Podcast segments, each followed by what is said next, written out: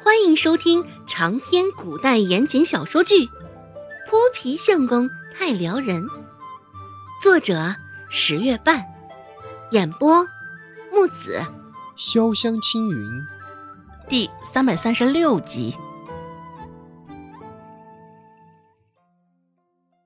管事找上周芷，甚是谦恭的朝着周芷弯了弯腰。周芷有些意外的看去。不过很快也就算明白了，先前那般嚣张的管事，今儿个怎么会另一番模样？大抵就是做给人看的。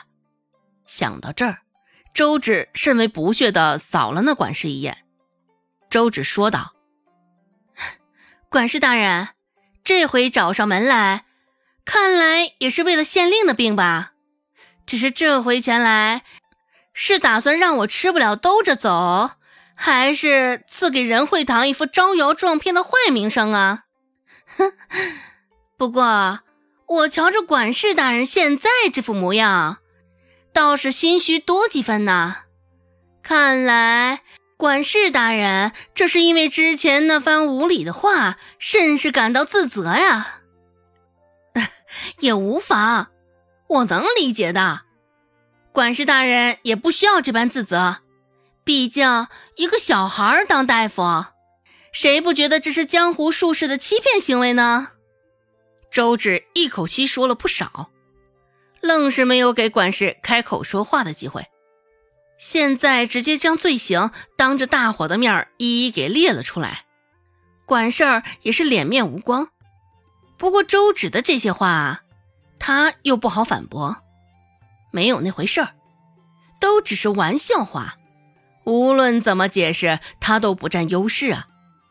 察觉到周围几个人看向他的眼神中变了，管事儿也只能淡淡的一笑，继续保持着那副谦恭的姿态。赶在后头跟来的陈老，听到周芷那番话，也是心神大乱。这丫头竟然敢对着管事说这样的话，大逆不道啊！这是不想活了吗？县令的人，他都敢这般无礼。陈老师又惊又是惧，又是喜的，期待着管事接下来的反应，想着他会用什么法子惩治周芷这个死丫头。看着面前镇定淡然的周芷，若不是因为个子摆在那儿，管事儿是绝对不会相信他只有十岁而已。依旧是谦恭的姿态。管事儿的说道：“之前因为县令大人病了，我这也是口不择言，还请周姑娘见谅。不过也多谢周姑娘出手诊治。”一旁的陈老却是一脸的不敢置信，没有等到心里想要的那番话，也没有等到管事捉拿周芷教训。陈老放在袖子中的手，现在是越发颤抖的厉害。周芷看了一眼面前的管事，又看了一眼陈老，嘴角浮起一丝的笑容，点了点头，示意明白管事传递的消息，也接受了管事的道歉。除了接受，还能如何呢？毕竟这胳膊是拧不过大腿的，这个道理周芷也懂，所以适时的呈上几句口舌之风后。周芷也是见好就收。管事看着周芷这般甚是识大体的姿态，也不免多瞧了他一眼。像这般识时务的人，还真的不多。这个小丫头有几分精明厉害。管事心里暗自揣度道：“想到今儿个前来是带着要事的，管事也直奔主题道。”大人虽然病好了，只是这几日还是免不了噩梦缠身，还请周姑娘再为我家大人出个方子，抛却心中的惶惶。站在一旁的陈老想要插嘴，只是被管事身后的小厮一个眼刀子，就给吓得紧紧闭上了嘴。周芷自然也是察觉到了，抿了抿嘴角，说道。我当大夫也没多久，在这方面，陈老的经验比我要足。若不然，问问陈老有什么法子吧。陈老也的确是迫不及待的想要露一手。先前当了周芷的手下败将，这时候陈老也是拼命的想要争回这一口气，拼命的想要证明自己。只是周芷为他开了口，管事却未同意。管事脸上的嫌弃与轻蔑没有掩饰，上下扫了陈老一眼，便撤回了视线。管事的说道：“这这陈老的医术。”之前我们也领教过了，大人的安危是件大事，他恐怕难以胜任。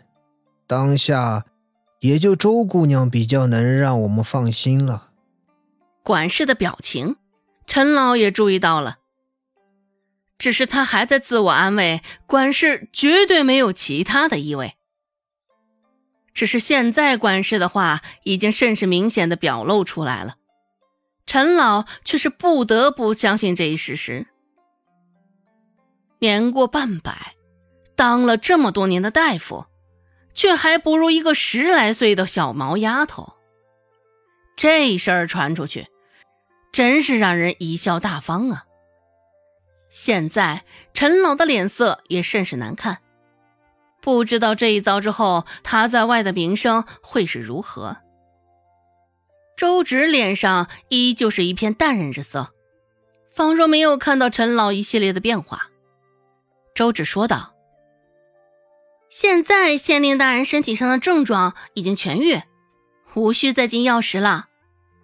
俗话说得好，心病还需心药医，解铃还需系铃人。县令大人现在的情况也是好治的很，只需从源头解决。”早日抓到张大海，切断张大海再次胡作非为的能力，大人的情况自然就能够好转了。